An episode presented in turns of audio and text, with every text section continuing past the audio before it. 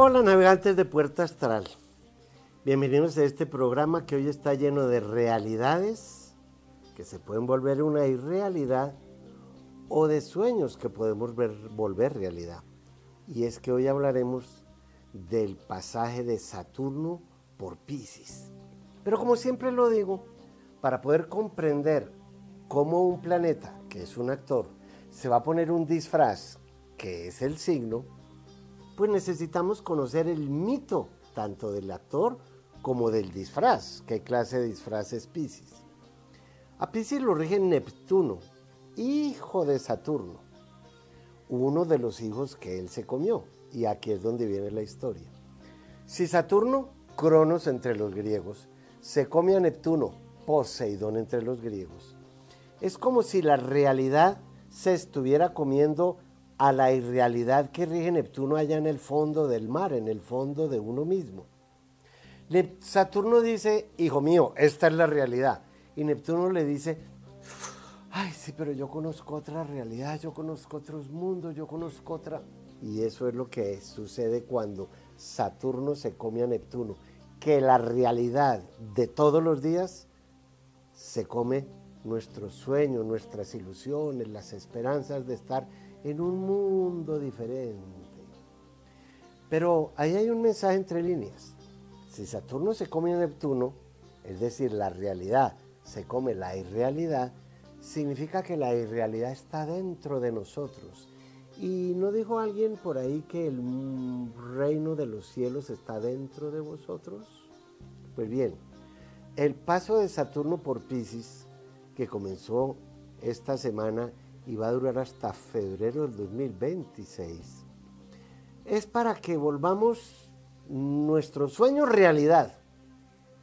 O de pronto que la realidad se nos diluya y se nos vuelva un sueño. Acaba de salir Saturno de Acuario y ya sabemos todo lo que hizo con las personas Acuario. Y no voy a repetir lo de Piqué y lo de Shakira y lo de... Ya lo vimos. Pero a Saturno tampoco hay que verlo como el malo de la película, porque el único malo bueno es nuestra actitud ante un suceso. Lo que Saturno dice es, esta es la ley, este es el camino. Si te sales de él, con la guadaña, te corto la cabeza. Entonces, el problema no es de la vaca que se atravesó cuando uno va a mil en la carretera. No, el problema es ir a mil.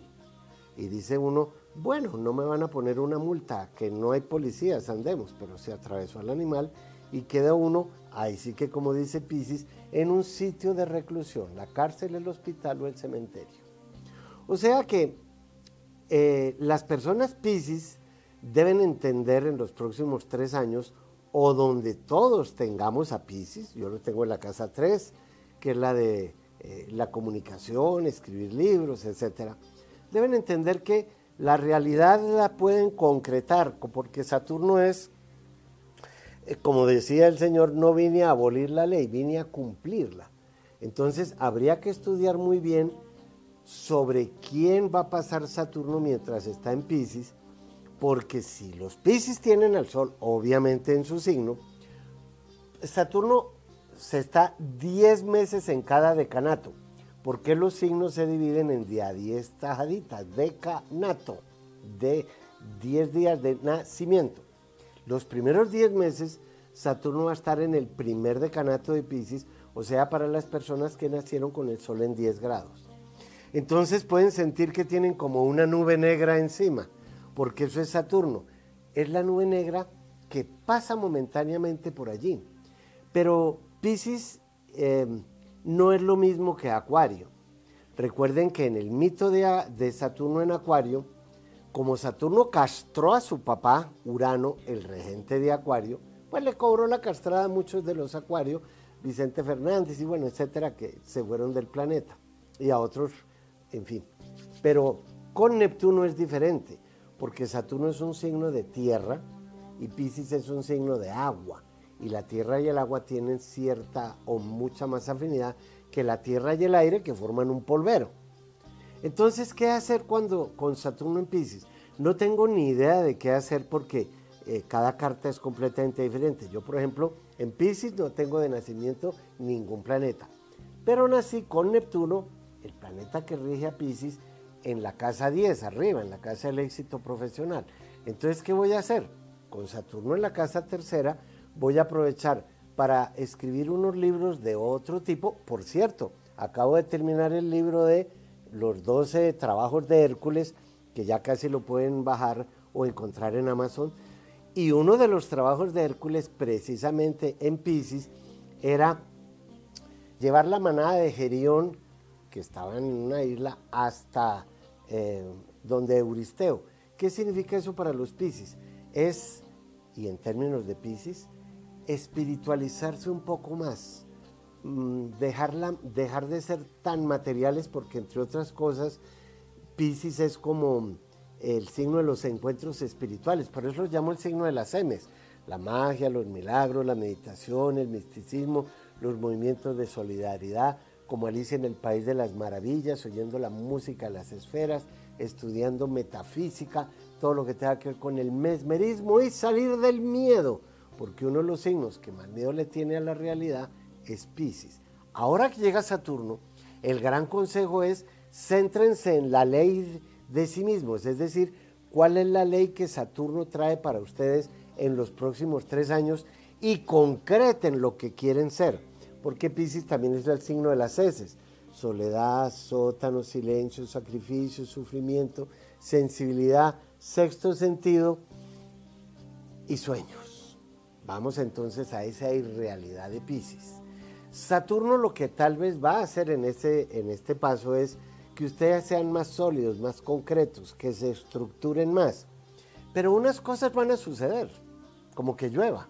Otras uno tiene que hacer que suceda. O sea, se pone el paraguas para entender que en la astrología no hay nada ni bueno ni malo. Es nuestra actitud ante los sucesos lo que hace que yo me moje o diga lindo aguacero. Nos vemos en un ratito.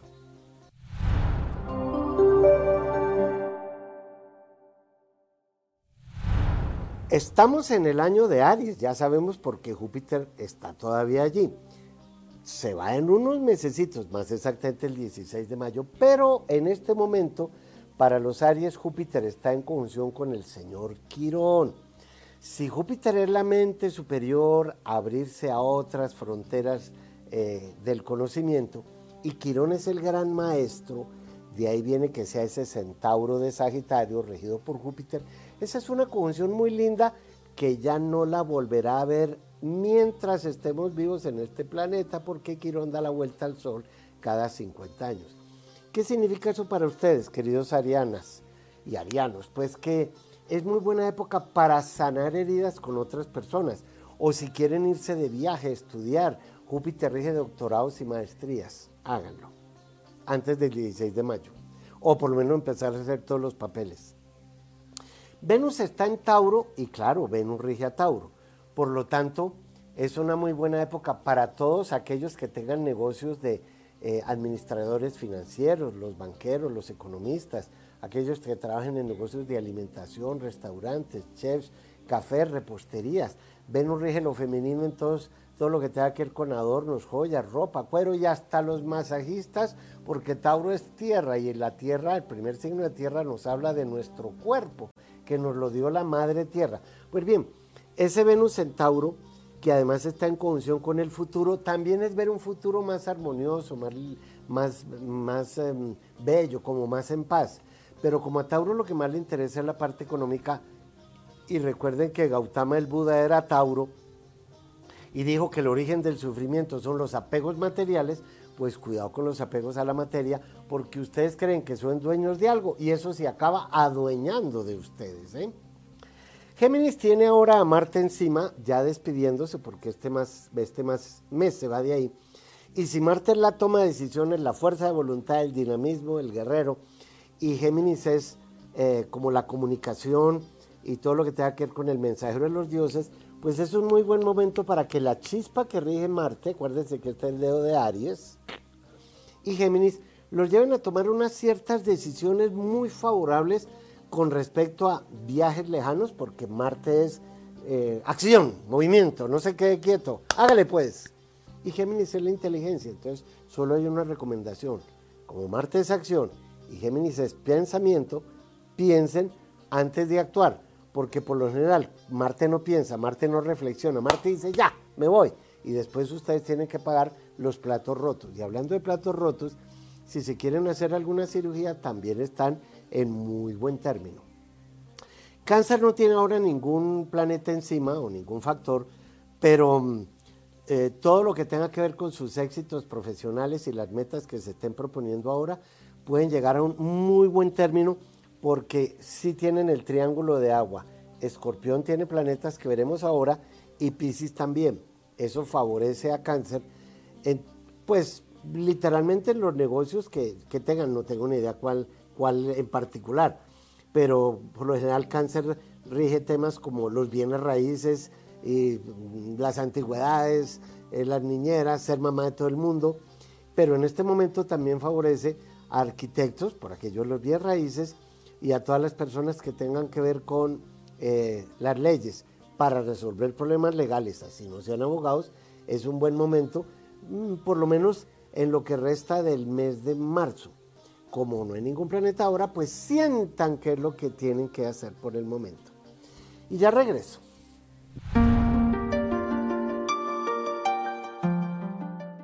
Estoy muy emocionado porque este año voy a empezar las expediciones del viaje zodiacal de Hércules. ¿A dónde me va a llevar eso? ¿A quiénes de ustedes les va a corresponder viajar con nosotros para conocer cuál es su misión según el signo zodiacal en cada uno de los 12 puntos que vamos a visitar en España, en el Peloponeso de Grecia, en Creta y en Turquía? Serán dos semanas astrales que nunca las he vivido como ustedes porque nunca hemos hecho ese viaje. Acompáñenme a él, sepan cómo hacerlo dirigiéndose a la página o al teléfono que sale en la pantalla.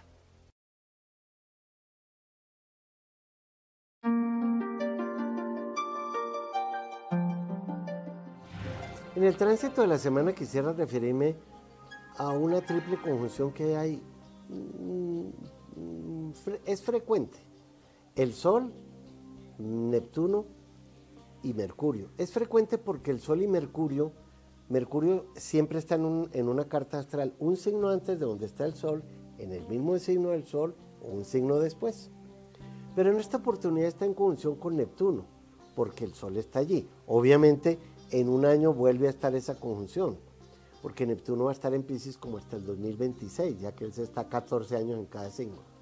Pero volviendo a la mitología, Mercurio es el mensajero de los dioses, Hermes Trimegisto o Hermes la mente personal.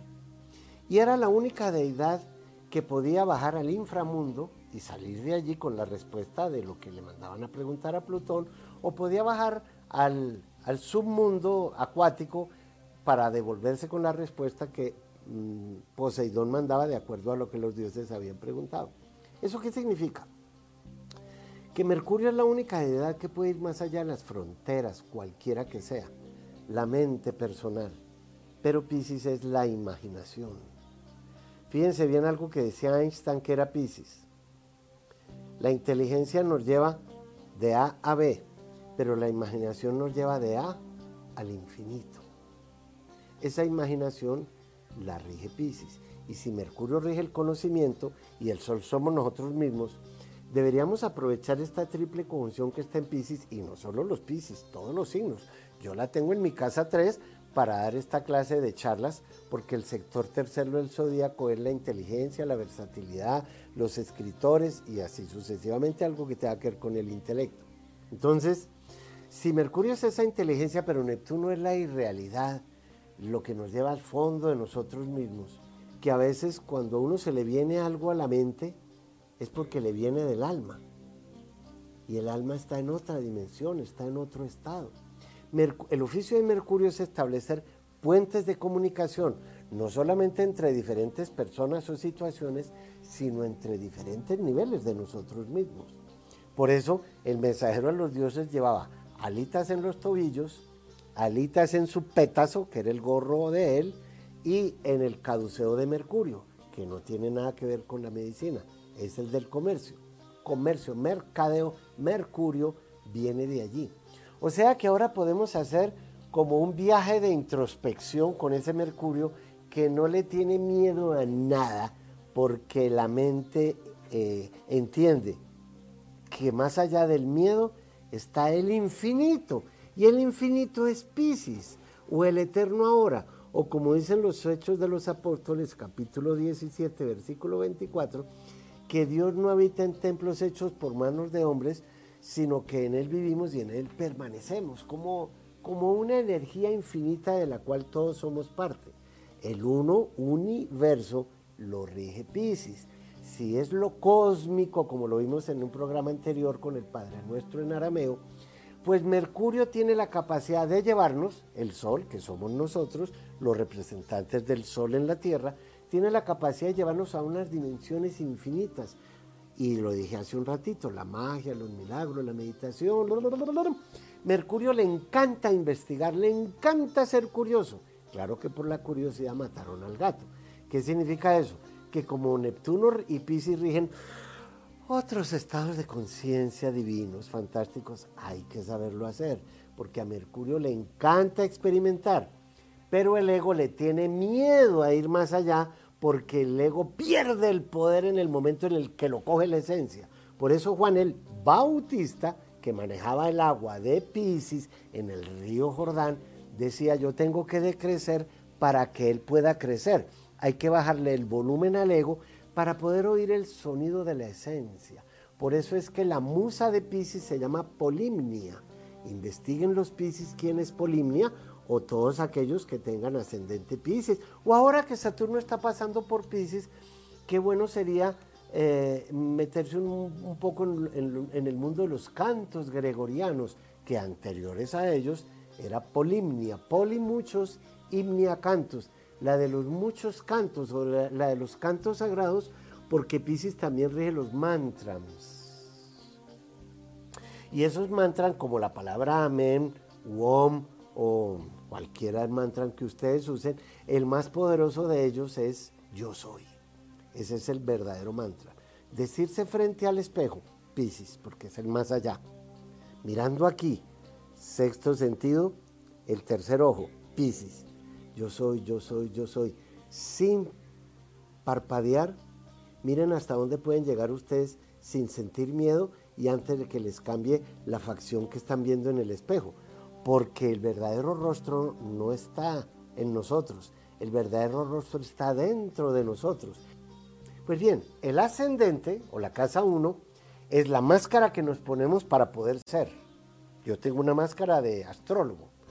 Pero si el verdadero rostro está detrás del ascendente, está en la casa 12, que la rige Pisces naturalmente, y a veces nos podría dar un poco de miedo saber que el rostro que vemos en la cara no es el nuestro.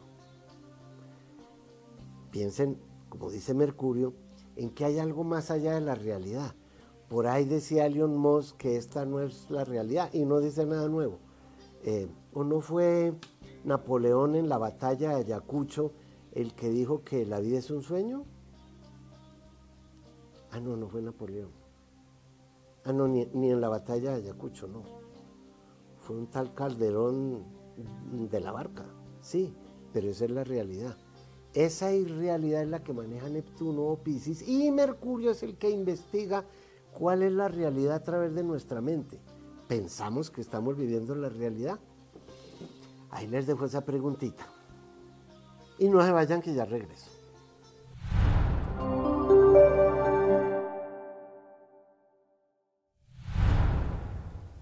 Los gatitos y las gatitas, ahora en Leo, no hay ningún factor. Pero creo que ustedes pueden brillar muy bien en grupos en los cuales necesitan de un líder o de alguien que les dé calor, porque al fin y al cabo el sol que rige a Leo es la luz, es el que nos guía, es la vitalidad. Y ustedes pueden darle vitalidad ahora a mucha gente, de modo que si los invitan a formar parte de algún grupo, háganlo.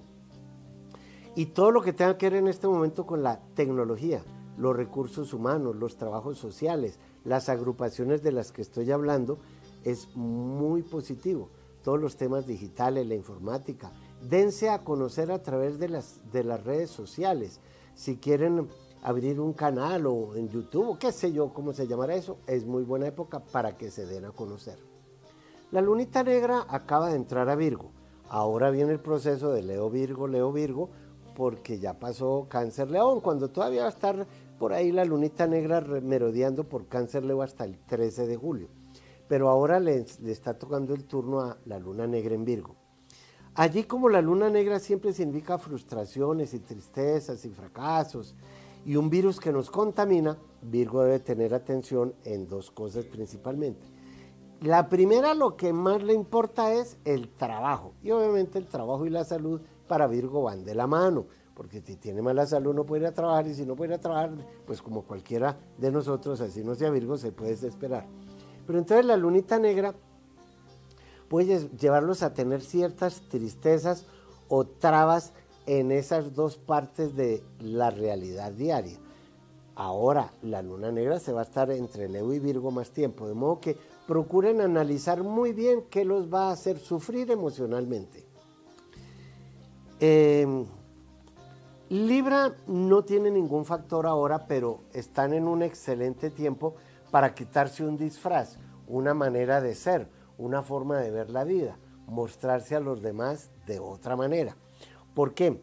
Porque esa conjunción que hay de Júpiter y Quirón en Aries, el signo opuesto a Libra, les hace ver la realidad a través de otras personas. O sea que todo lo que otras personas digan de ustedes en este momento, que a ustedes les parezca o bueno o malo, lo único que los puede hacer es tener más equilibrio y armonía con ustedes mismos. Porque una cosa es cómo se ve uno y otra cosa es cómo lo ven los demás. Y los demás lo ven según lo que uno proyecte ante ellos. Yo siempre que una persona me dice de mí algo, le digo, usted tiene toda la razón, porque yo produje eso en usted según su brutalidad o según su inteligencia. Escorpión, qué, qué fortuna la que tienen ustedes ahora si realmente pueden cortar mucho más con el pasado.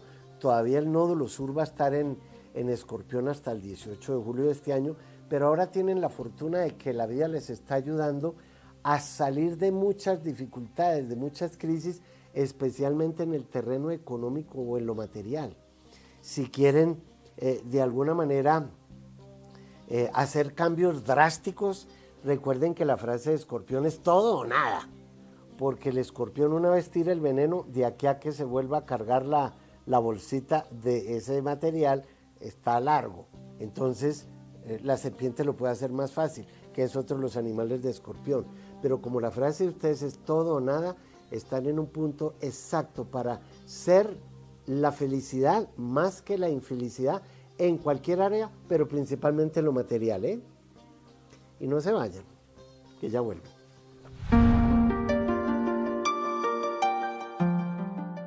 En una videollamada privada que tengamos tú y yo, puedes resolver muchos aspectos de tu vida.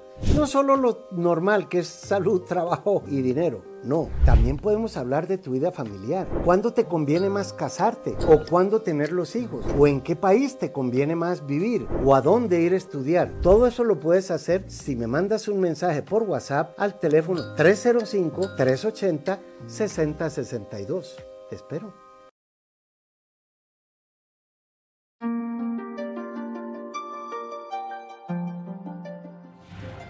En las respuestas al público tengo una persona Virgo, Isa Duque, que hace una pregunta tan exactamente lo que significa Virgo. Recuerden que a Virgo lo rige el planetoide Quirón, que significa quirófano, quirúrgico, quiropráctico y también significa mano. De ahí viene quiromancia. Y ella dice que en junio del 2023 se va a vivir ella a estudiar un posgrado a España actualmente y realizo terapias de sanación. Me convendría continuar trabajando en las terapias en ese país, en ese y en cualquier país, Isa, porque la esencia de Virgo es el cuerpo como un templo y para eso es que son las terapias de sanación, incluyendo las del alma, porque Virgo también es muy psicólogo. Me irá bien económicamente, encontraré un compañero sentimental, pues obviamente manejas mejor la razón que el corazón, pero hágale terapias al corazón también. Luis Carlos Córdoba, que es de Acuario, dice, ¿cómo me va a ir en los negocios y si encontraré el amor o mi pareja o compañera? Pues mira, Luis Carlos, al menos ya se, ya se te fue Saturno de encima, pero ahora va a entrar Plutón este 23 de marzo. Y Plutón es como la fuerza oculta de la naturaleza que te obliga a, renovarte o, como Saturno se nos fue encima, a ya no ver muros que impiden el acceso a otro nivel. Efectivamente, pues como no me dices qué negocios tienes, los negocios de Acuario siempre tienen que ver o con proyectos sociales o humanitarios o también con los temas de tecnología, cualquiera que sea, aun cuando he visto eh, a acuarios aviadores, ingenieros y así sucesivamente, pero por lo menos estás en un proceso de transformación muy importante a partir de este 23 de marzo. Gladys dice que es Aries y que le gustaría saber cuándo puede viajar a Estados Unidos. Pues ya, ya Gladys, se recuerda que Júpiter está ahora en Aries y Júpiter rige viajes largos, el extranjero, turismo o lo que se fuere. Pero como el año de Aries termina el 16 de mayo, entonces viene otra, otra parte interesante. A partir del 18 de julio y hasta enero del 2025, el nódulo norte que rige el futuro va a estar en Aries, favoreciéndote para lo que quieras, abrir puertas en el futuro o irte al extranjero antes de enero del 2025.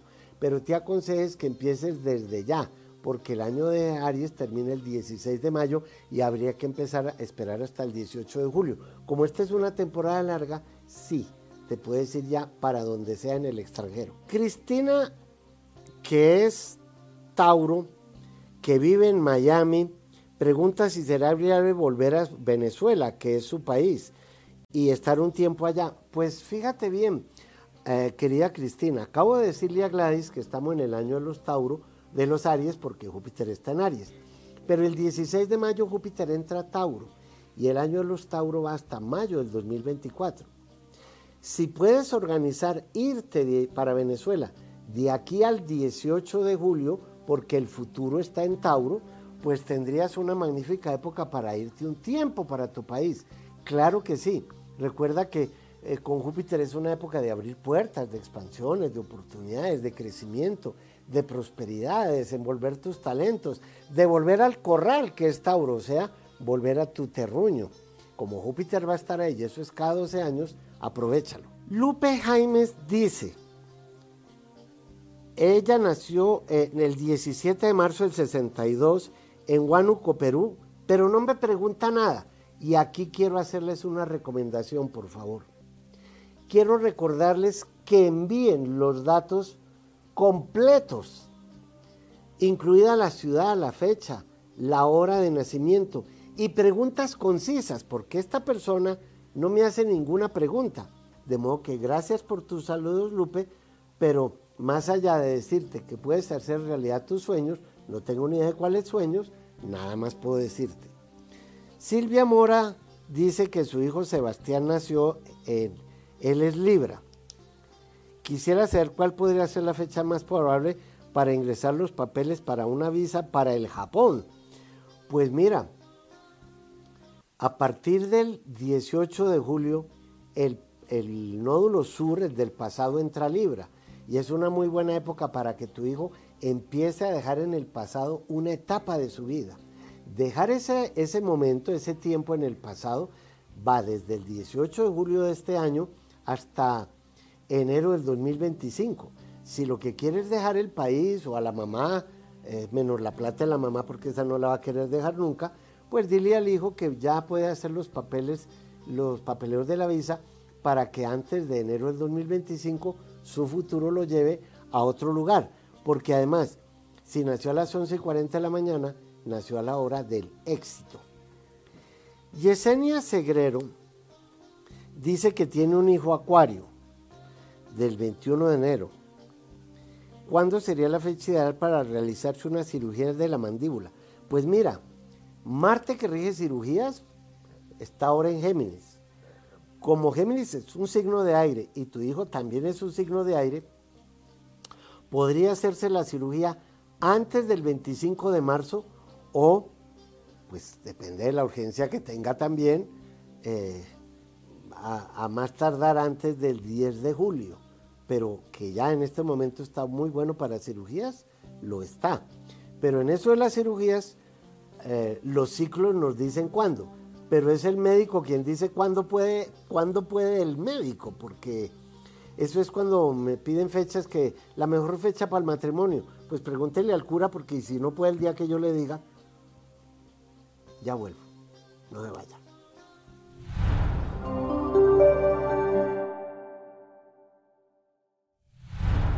Me parece que para Sagitario este año trae viajes frecuentes o cortos, más que en otros momentos de, de, años pasados, porque como Júpiter está en Aries, favoreciendo a Sagitario, y a Sagitario es la flechita aquella que en italiano se escribe Sagita, que significa precisamente su flecha.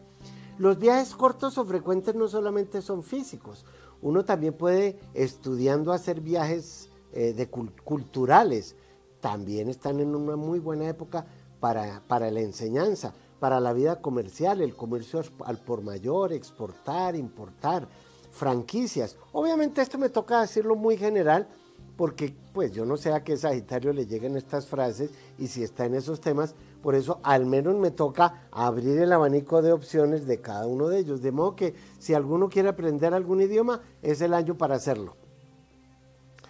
A Capricornio le está diciendo Plutón adiós, bye bye.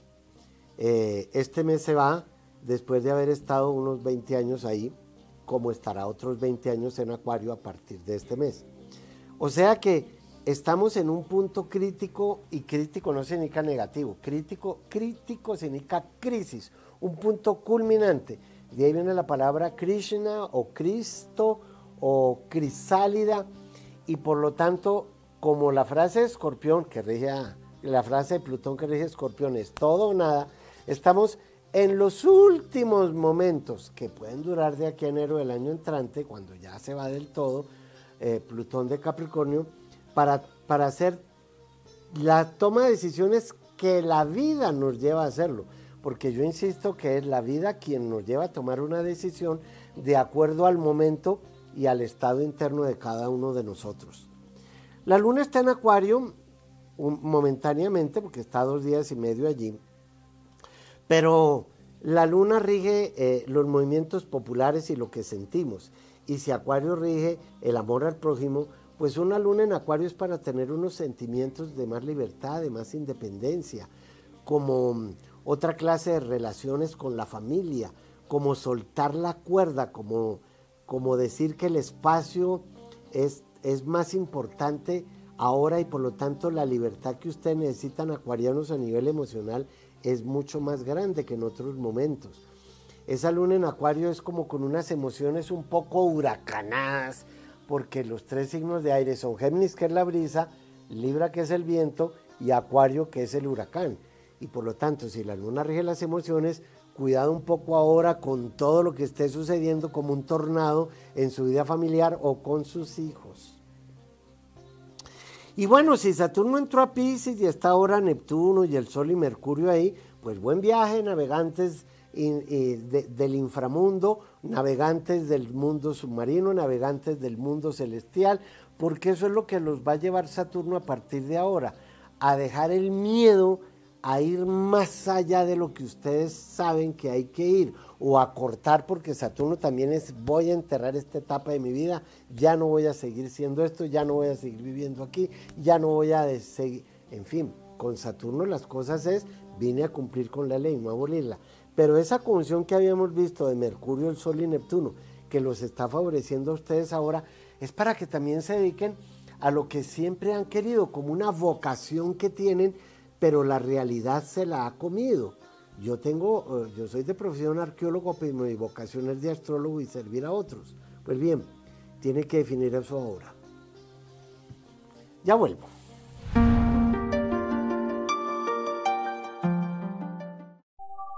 He creado una aplicación en donde el servicio de buscar pareja es muy especial. No importa el sexo ni el género la aplicación nos va a dar la posibilidad de comprender cuál es esa persona con la que estamos sincronizados. Esa aplicación la encuentran ustedes ahora como uno de mis servicios astrales.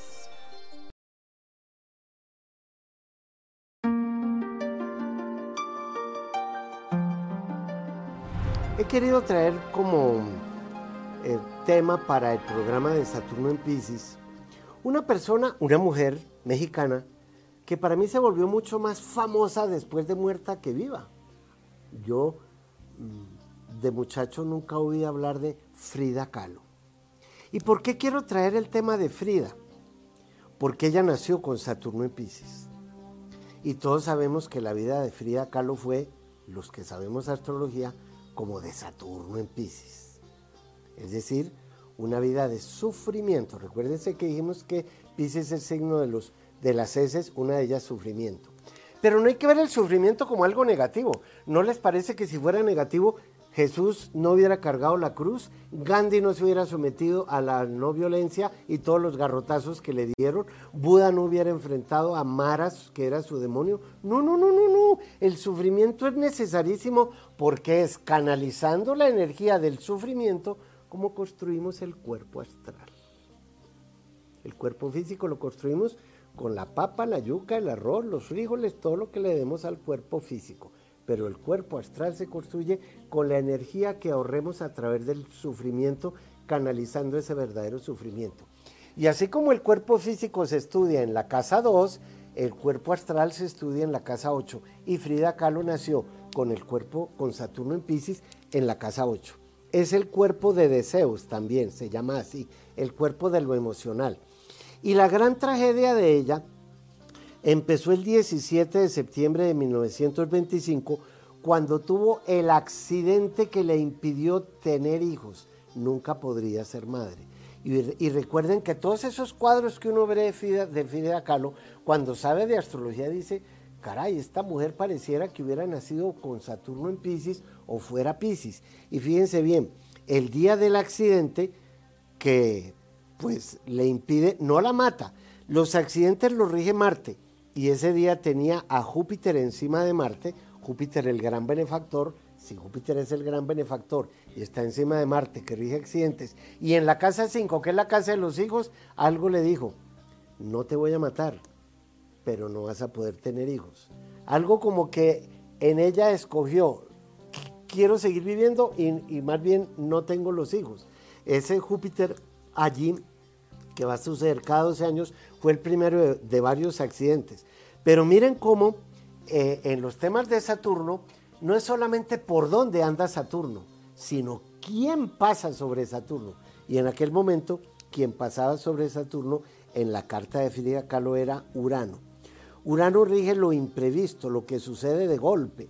Da la vuelta alrededor del zodíaco cada 84 años y exactamente lo tenía sobre Saturno. Volvemos al mito de Saturno y Urano. Como Saturno castró a su papá Urano, o Cronos entre los griegos, castró a su papá Urano, cada vez que Urano se encuentra con Saturno, o porque pasa por encima de él, o porque Saturno pasa por encima de Urano, le cobra la castrada. Y aquí el mito fue exacto. Castró a Frida Kahlo.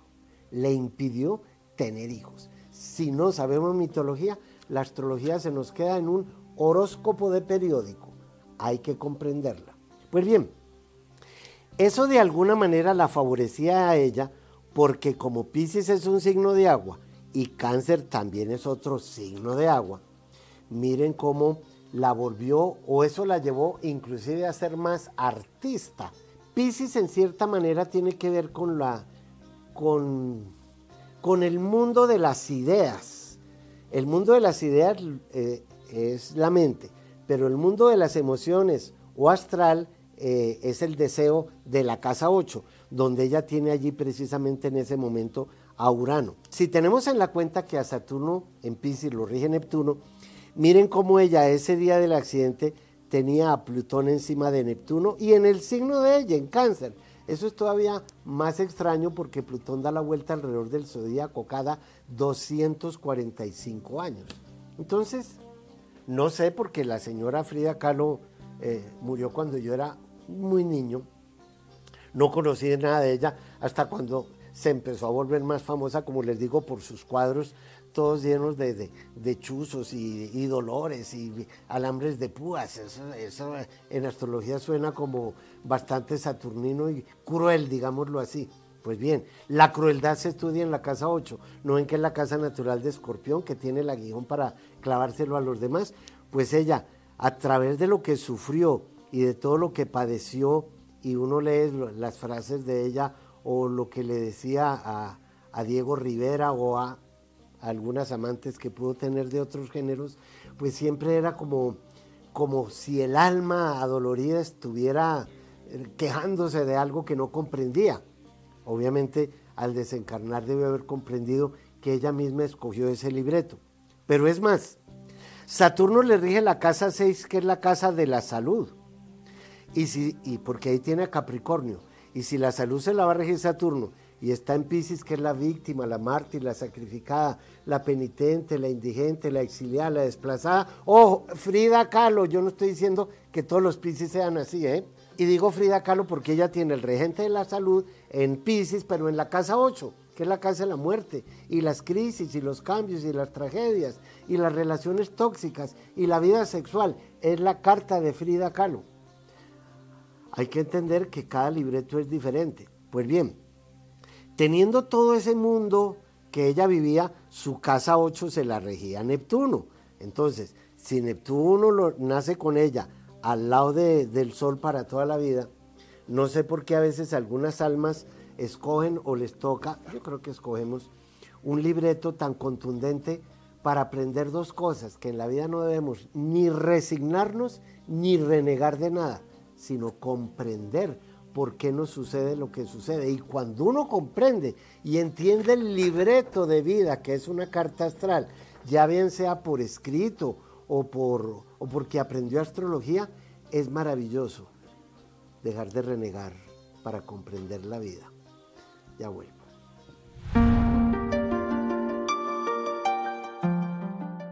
En una videollamada privada que tengamos tú y yo, puedes resolver muchos aspectos de tu vida.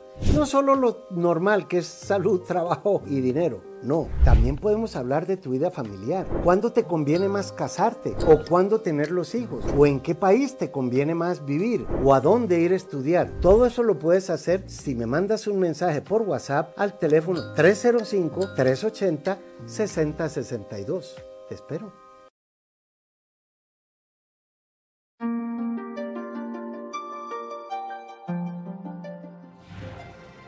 Quisiera hablar de uno de los principales enemigos, tal vez el, primero que nos trae la vida, aprovechando ahora que Saturno está en Pisces, y es el miedo. Eh, la persona que nos infunde más miedo en nuestra vida es la mamá, porque nos pasa sus miedos, más nos crea unos miedos, más los miedos que nosotros vamos a crearnos a sí mismos. Tras de que la ignorancia es el peor de los enemigos, el miedo la, la alimenta más. Por miedo y por ignorancia, la Iglesia Católica o cualquier religión ha tenido muchos adeptos, porque nos meten el miedo y por nuestra ignorancia nos tragamos el cuento de que nos vamos a ir al infierno si no hacemos tal cosa, o de que, en fin, sea lo que se fuere. El miedo en un principio es necesario como que hay que gatear antes de andar y hay que andar antes de correr porque tenemos miedo a caernos. Pero ese es un miedo natural. Pero cuando Saturno está en Pisces, la verdad es que tenemos que vencer muchos miedos donde los tengamos. Miedo a hablar, miedo a decirle a alguien que lo amo con todo el corazón o con todo el alma, o miedo a cortar. Y yo creo que al otro lado del miedo, cuando pasamos el miedo, es que está el infinito porque el miedo es un, muro. Los muros los rige Saturno. Y si Pisces es el signo de las M's, incluyendo la magia y los milagros y también el miedo, pues si Saturno es el muro y Pisces es el miedo, les aconsejo a todos, y me lo aconsejo a mí mismo, que vea cuáles son los principales miedos que no he podido trabajar en la vida. Porque la próxima vez que Saturno esté en Pisces es dentro de 30 años. ¿eh? Y si es así, pues más allá del infinito sabremos quiénes somos. Y ustedes y yo nos veremos infinitamente en el próximo programa. Gracias.